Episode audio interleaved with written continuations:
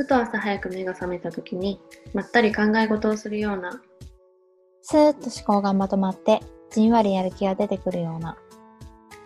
そんな朝の一時に心に浮かんだことをお互いに報告するような気持ちでふんわり真面目にお届けする番組。明け方4時半泉来の二人ごと。おはようございます。泉来の泉です。未来です今日は五感についてお話をしていきたいと思います。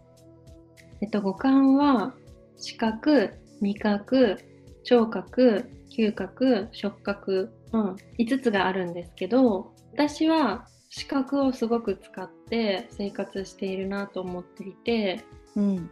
他の4感をもっと使って生活したいなって思った時になんか未来って何を使ってるんだろうって思って未来に五感の中で一番何使ってるっていう話を聞いてちょっとラジオで話したいなって思ったの。なるほどね。そういうことだったんだ。そうそれで私聞かれた時にあんまり意識したことがないなと思ってめっちゃ考えたんだけど視覚をまずあんまり使ってないかもと思って、へえそう。で多分嗅覚と触覚を使ってるんだと思うの。多分あと聴覚かな。うん、めっちゃ意外。え本当？うん、勝手にね視覚同士だと思い込んでた。ああそうなんだ。えなんで？うん、えなんかこうデザインっていう仕事もそうだしうんうん。前に思い出とか夢ってカラーみたいな話をしたんだよね。あした。その時にカラーだよみたいに言っててやっぱり未来って視覚ですごくいろんな物事を捉えてるんだって思い込んでて未来も私も視覚タイプだと思ってたの。逆にその視覚を使ってるっていう自覚が持てないんだよね。なんかどういう風なのが視覚使ってると思うの？えー視覚だと例えば今言ったみたいに記憶は映像で覚えててうんうんうん。音とか匂いはあんまり思い出せなかったりえうん。えっとね旅行に行った時に通った道を元通りに帰れるの。ああなるほど。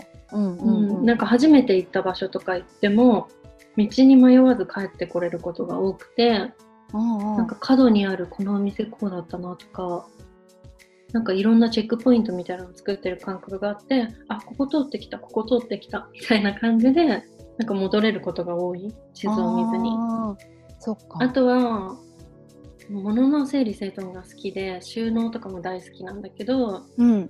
逆に物が多かったり整理されてないとすごい落ち着かない。あれなのかな？目にちらつくとちょっとイライラしちゃうみたいな感じなのかな？うん、気になっちゃうからあのねよくあるのが誰か友達の家に行ってうん。テレビがついてるともうテレビ見ちゃうの。あー。なんかね、うん。それでね思ったのがカフェに行った時に何が一番なんだろう集中できない材料なのかみたいな。例えば、えっと、隣の人がうん、めっちゃ揺れてる。その振動とかじゃなくてその目に見た目的にそうそうそう。揺れてる。そう。で目にチラチラするとか。なのか音がするのかあとまあ臭いとか。あ でもそれ言われたら一番最初の動きかも。あそうなんだ嗅覚とか触覚でなんか日常生活でこういうの気になるなっていうのはある？嗅覚はねすごいあるかもしれないうん。例えばあうん聞かれて気づいたんだけど、サービスエリアとかにうん。降りた時に一番最初に匂い嗅ぐのうん。なんかね多分景色を見るとかよりも最初に匂い嗅ぐうーん。そうなんかそれはなんかそう質問されて気づいたかもしれないそういうところあるなと思ってあ逆に聞きたいかも匂いはどう？嗅覚嗅覚はね、あんまりなくて、呼うん、吸が浅いのね。うん、で、あんまり匂いがわからないんだけど、そもそも？そもそもあんまり匂いをね、感じずに生きてる。えっと、匂いを感じたときは、その時の感覚だけ覚えてて、匂い自体は思い出せないことが多い。たまにね、昔住んでた家の朝の匂いがするとかそういう時はあるかも。あーなるほどでもそういう感覚的な感じかな。なんか最近ね、うんショッピングモール歩いてて夫が「あメガネ屋さんの匂いがする」って言ったの。えー、面白いうんうんでそしたらちょっと先にメガネ屋さんをって。えすごい めっちゃすごいじゃんうん夫はもう本当に嗅覚タイプの人だからあそうなんだ全部匂いで判別してて。あえこれがメガネ屋さんの匂いでしかも数メートル先にあるメガネ屋さんを分かるんだと思って。それはすごいね。触覚の話で言うとね友達ですごい触覚が優位な子がいて小学生の時の登下校の時にアスファルトかな？がどういうなんだろう触り心地してんのかっていうのがどうしても気になって撫でるんだって。歩きながら。うん。であこんな感じかって言って次の日も同じことするんだって。毎日そういう衝動に駆られて毎日登下校の時にアスファルト触ってたみたいな。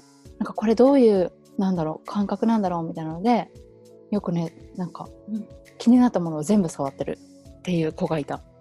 触覚ってうん。他の4つの感覚に比べてまだなんか謎が多いらしい。うんうんうんでね。人間の皮膚ってなんかめっちゃすごくって1ナノミリの粗さもわかるんだって。うーん。で日本人はなんか感覚触覚がなんか敏感っていう記事があって手に汗握るって言葉があるじゃん。うんうん。なんかそれは他のなんかまあサッカーとか見ててさちょっとハラハラしたらさ手に汗を汗握るじゃんそれって。うん。反射が手に伝わってきてなんか無意識のうちに手が反応しちゃってるみたいな。うんうんだからなんかその手に汗握るっていう表現が日本語っぽくて面白いなっていう話だった。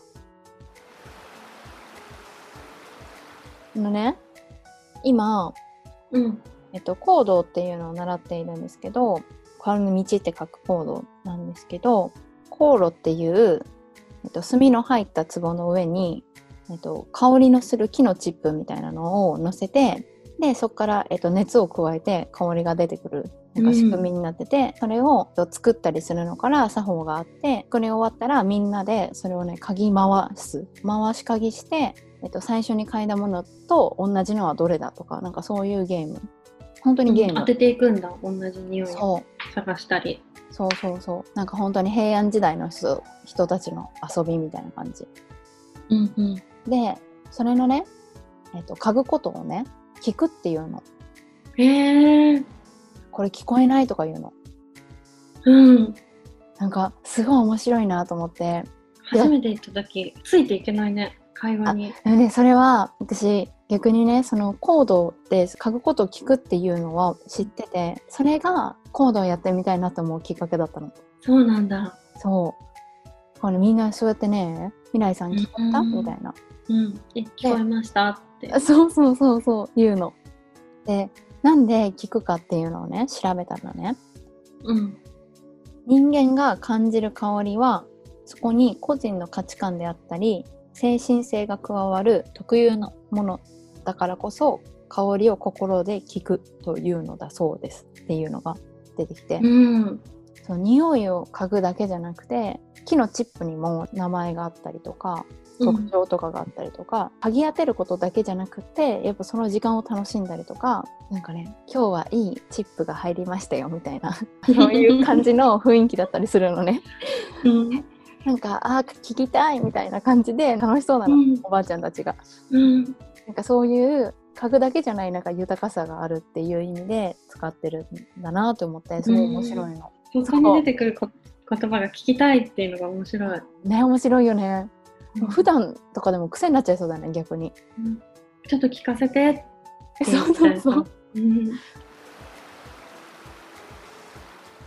ちなみになんですけどこの五感についてちょっと調べてるときに VAK タイプ分けテストっていう診断テストみたいなものがあって V が視覚 A が聴覚 K が触覚。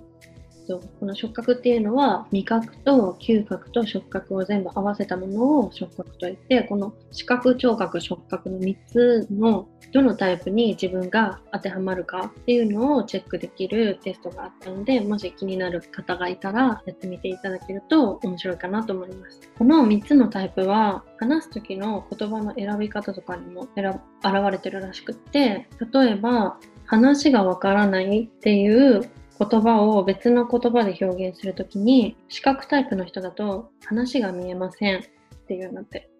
で、うんうん。聴覚タイプの人は話がガチャガチャしてうるさいとかっていう言い方になるみたいでおう最後の触覚タイプの人は話がつかめないっていううーんうんうん。見えるうるさいつかめない微妙に違うんだよね話してる言葉遣いから相手が何タイプかなっていうのを探って相手に合わせた言葉の選び方をしてあげたりするとコミュニケーションが円滑になるっていうのに使えるらしいです。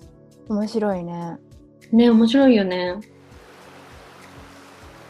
テストをしてみた結果私は視覚がすごく強くて味覚が少しだけあってあとの他の感覚はあまり使えてないようでした未来は何だ私は触覚と嗅覚、やっぱりそうその2つが高くて、聴覚と味覚がちょこっと。で、うん。視覚がゼロうん。だった。だよね。びっくりしちゃった、ね。視覚がゼロででもデザインができるっていうのがすごい どういうあれなんだろうね。そうなのかな、うん、なんかこれのデザイン考えようってなるときに頭の中でイメージができてるんだけどそれを再現するのになんかずれてっちゃうのがすごいもどかしくなるの。私は。あーうんうんうん。だからもうこれを作るってなったら頭の中でもう描けてるの。うんうんうん。でじゃあいざこうアウトプットするってなった時にあなんか違うなんか違うなんか違うってぼやけてきちゃってモヤモヤすることが多いんだけどうんうん。未来はどういう風に作っていってる？私は頭の中でイメージしないかもっていうのが雰囲気だけぽやんってしてる感じ。なんかあんまり、なんだろう映像として思い描けてないと思う。うーん。から、なんかその作り始める時とかも別に何か元があるとかじゃなくって作り始める時がゼロって感じ。ゼロとか1くらいかな。でもすごいい泉と話しててわかるよそれ。そう頭の中でほんと99くらいだなって思うのうん出来上がってるんだよね。ね。すごい違いだよね。違う。未来は1か0から作ってってる感じがするんだけど本当にそう。ではできてるものを下ろしてくるって感じ。100を下ろしてくるから、なんか想像より低くなっちゃうんだよね大体。それで自分の中でモヤモヤしてる。なるほどね。うん。泉と一緒に作る時って、うん。私がいろいろ聞いたりとかさするじゃん、うん質問してなんかすぐ出てくるからちゃんと頭で描いてるんだなっていうのがねすごいわかる。ありがとう、うん。ありがとう。あのさ「ダイアログ・イン・ザ・ダーク」ってさ施設？2人とも行ったことがあるじゃん。うんうん。その施設の説明をすると、まあ、暗闇を体験するっていう施設なんですけど視覚障害者の方と一緒に暗闇の中をいろんな体験をして回るっていう施設で、結構シーズンによっていろんなイベントを暗闇の中でするっていう簡単に言うとそんな感じの施設であのよかったら調べてみてください。で行ったことがあるじゃん。その時の話をねちょっとしたいなと思って。うんうん。私はねうん。種まきをしたの。鉢に土を詰めてうん種を植えたの、うんみんないろんなところを歩き回って最後になんかそういう季節のイベントをするみたいなので最初は本当、うん。暗闇の中ねなんか列になって歩いたりとかさしたよね、うんうん。すごかった。やっぱ見えないからさ鉢を掴んでで土を入れるっていう作業も大変だったしそこから、えっと、指で土に穴を開けてでそこにまた種を入れなきゃいけないからで種がねすごいちっちゃかったの。うん。そこでなんかなくしたとかなんかそういうみんなでねちょっと盛り上がってたりとか。これっていつもより喋っちゃうよね。すごいそうだった、ね。めっちゃ仲良くなっちゃったもん。私はねカップルがね3組いたの。うん。だからさあの、まあ、基本的にはさみんなカップル同士で喋るじゃないうんうん。だけどやっぱりなんか自分の彼氏と行ったんだけどその彼氏がどこにいるかも分かんないしさ、今ぶつかった人が誰なのかも分かんないから「すいません」とか言い合うじゃん、なんかそうしてるとなんかだんだんみんな仲良くなってくるんだよね。うん。であとは見えてないからちょっとそのシャイじゃなくなるっていうところもあるのかなっていうのは思った。あとすごい匂いもうん。研ぎ澄まされたなって思う、うんうんまあ、その土だもんね。そうそうそうそう、案内してくれた方がすごいいろいろ話をしてくれてでその土の匂いの話とかちょっと意識して嗅いだりとかもしてたかもしれない。え怖いって感覚あった？真っ暗で。えっとね怖かった。最初は。うんうん。どこに放り出されたんだろうっていう感覚に近いかもしれない。でど次にどこに足を踏み出せばいいんだろうっていう感じだった、うん。うんうんあそう情報のさ80%ぐらいは視覚うん。値だけどなんかそれはねすごいわかるなと思った。うんうーん。なんか目をつぶった時に何を頼りにしていいかわかんないなっていうのはね。あで杖渡されたよね、うん。それでなんかその使い方とかも教えてもらったり持ち方とかも教えてもらったんだけどやっぱそのそれがないと道の幅とかもわかんないしあ音でこう判断してる。あそうそうそうとかもなってねっていう感じだった。そう泉はどうだった？私は会社の入社式がここでやったんだけど、うん。えー、と新入社員と会社の社長と役員たちが一緒に参加して2人1組を作らなきゃいけないじゃん。未来だったら彼氏みたいに、うんうん。それがもうみんな偉い人とたちとだったの会社の、そういう組み合わせなんだ。うんうん。そう私は社長と2人組になったの。そうだったの？たまたまペアが社長で。うん。すごい緊張するねよね。うん。で何グループかに分かれて歩いていくんだけど基本的に話し相手はその社長になるの。でその道をいろいろ回った後に私たちはお茶会をしたの。へええそう見えない中で飲み物とかを継ぎ合ったりお菓子食べたりしてグループごとになんか歓談して仲を深める。うん。でも見えるっていう情報があると偉い人だって思って喋りづらくなっちゃうところもうんうん。なんかそこですごい仲が深まったんだよね。うんうんうんでグループで喋ってその後なんか多分お題を出されてそれについてペアの人と喋るみたいな。うんうん。それを話してる時に社長が「えちょっとなんか肩に手を置いても大丈夫?」って言われて「うん。大丈夫」ってなんか肩に手を置きながら喋ってたの。うんうんうんがすごい印象的で、うん。なんか話してくださいって言われたら聴覚だけを使うことになるじゃん。うん。その中であこの人は触覚も使うんだって思って。あーなるほどね。で本当に嫌じゃなくて逆に安心したの。そうだね。うんうん。うん、でなんか結構リラックスして話せたからなんかすごいなって思ったんだよね。うんそれは私もすごいなと思ったかも。ね。耳だけだとあれだけど触った時に前なんかで読んだんだよね。その直角同士のコミュニケーションって多分恋人と家族しとしかしないみたいな。うんうんやっぱ大人になって直角でコミュニケーションしないなと思って。うんうん。なんかすごく神聖な気持ちだよね。うん。前仕事で J リーグの方と仕事をしてた時期があって、うん多分サッカー文化だと思うんだけど必ず握手するの最後にするかな、うん。あ次回もよろしくお願いしますとかあとはちょっと会った時試合見に行ったりしてあこんにちはって言った時に急いでたりとかしても握手してから去って去るの。へえそれはすっごいいいなって思う。うんうん。わかるわドイツだとオーディオブックっていう耳で聞く絵本とか本うん。がもう文化として根付いてるんだって。うーんうん。でそれはテレビでドイツに住んでる日本人の子供が映った時に「ママ今オーディオブック聞いているから静かにして」みたいに言った時になんか遊びながら本を聞いてたりとか集中して座って本聞いてたりする子供の姿が映っててへえで絵を見ない代わりに自分ですごく想像してその話の情景を自分で考えるからなんか想像力が豊かになるらしいの。あそうなんだ。それってすごいいいなと思って。私的にはねなんか経験があるから想像できるなって思うの。うんうんうんだからなんか想像力の限界とかないのかなって思っちゃう。今の聞いて逆かなって思っちゃった。あいいよ経験があるから想像力の限界ができちゃって想像っていうより再現になっちゃいそうって思ったの。ああなるほどね。うん、面白い。そう真逆だね。うんうん。だからもう見たことないものを描いたりするじゃん、子供って。うんうんうん。そういう感じで私たちに想像できないような絵本の世界をもしかしたら想像してるのかなって思ったの。なるほど。そっかそっか。なんかリンゴが出てきたとしたらリンゴを知らない子供だったら何かか分かんないじゃん。うんうんうん。なんかそういう感じでリンゴ知ってたら赤い丸でヘタがあってみたいなの書いちゃうけど、うんもっと違うものを書くみたいなのをいろんな世界を作っていくのかなって思ったの。えー、あ面白いね。なるほどね。うん。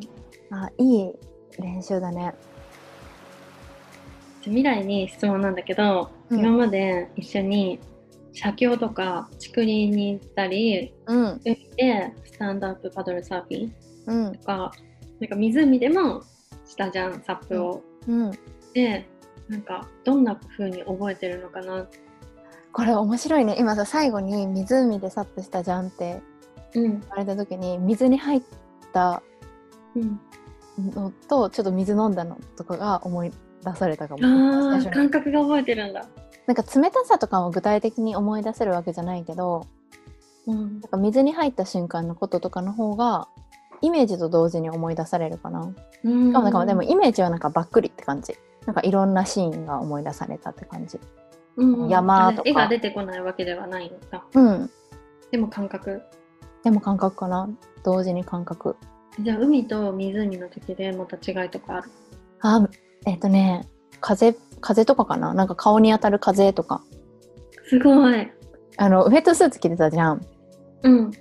だからなんか風が顔にしか当たんなかったなっていう感じがうんなんか、なんとなく記憶にあるって感じかな。え逆にさ映像で思い出す時ってさどういう風に思い出すの？スライドショーみたいな感じ？コマ撮りっぽい感じかも。パンパンパンパンって。その映像は動く？ちょっとだけ動く。あの、iPhone のライブフォトみたいな。サーフボード運んでる時とか、うんうんうんうんヨガのポーズしてる時とか、あとね、一番印象的だったのが、海の沖に向かって夕日の中を漕いでる時。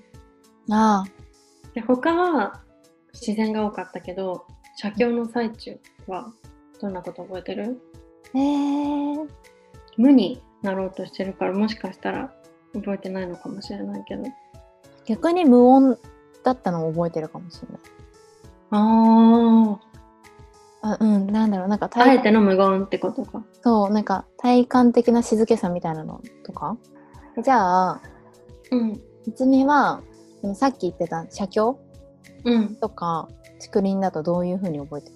写経はね、自分たちが座ってた席の位置とか、ああうん、なんか椅子の席と正座する座る席があって正座する方に年配の女性2人いたなとか、すごい、うんうん、こういう感じの仏壇だったなとか、うん。はっきり覚えてんね。しっかり覚えてる、うん。はっきり覚えてる。席も覚えてるし。うん。えじゃあさその写経やってた建物とかも覚えてる？覚えてる覚えてる。ああなるほどね。なんかそうやって思い出していくとなんか映像的にも思い出してくるけど、やっぱささい先に思うのはあれかも。音うん音っていうかなんだろう空気感って感じ。うん。が静かだった体感なしたみたいな。こと。そうそうそうそうそう。えー。なんかねうん。だから未来は体験するコンテンツが好きなのかなって思ったの。あそう。そういうものに惹かれるかもしれない。見て楽しむっていうよりかはそこは触覚優先なのかもしれないかもしんなんか体に残るものをしたくなっちゃう、体を通して記憶に記あそうそうそう、残るもの、うん、っていう風なのが当たり前だった自分の中で今。すごい今ね気づかされたわ。そうだった。あのねうん。最初になんか視覚以外の他の感覚にもう少し委ねたいなって思ったって言ったんだけどうん。未来が前回の放送で、うんグリッドダイアリーをつけて毎日振り返ってるって言ったじゃんうんそれをやってみようと思ってその質問を視覚で覚えていること嗅覚で覚えていること、味覚で覚えていること、聴覚で覚えていること、触覚で覚えていること面白い。うん。そしたらね、やっぱりね、訓練でちょっと変わる部分もあるのかもしれないんだけど、うんうん。すごく偏りが出るの。え、かけない時とかもあるの？あるあるある。思い出せないとかも書いてある。あラーメンが美味しかったのに味が思い出せないとか。ン。うんうんうん。もうちょっとね、意識を分散していきたいなと思って始めたんだよね。いいね。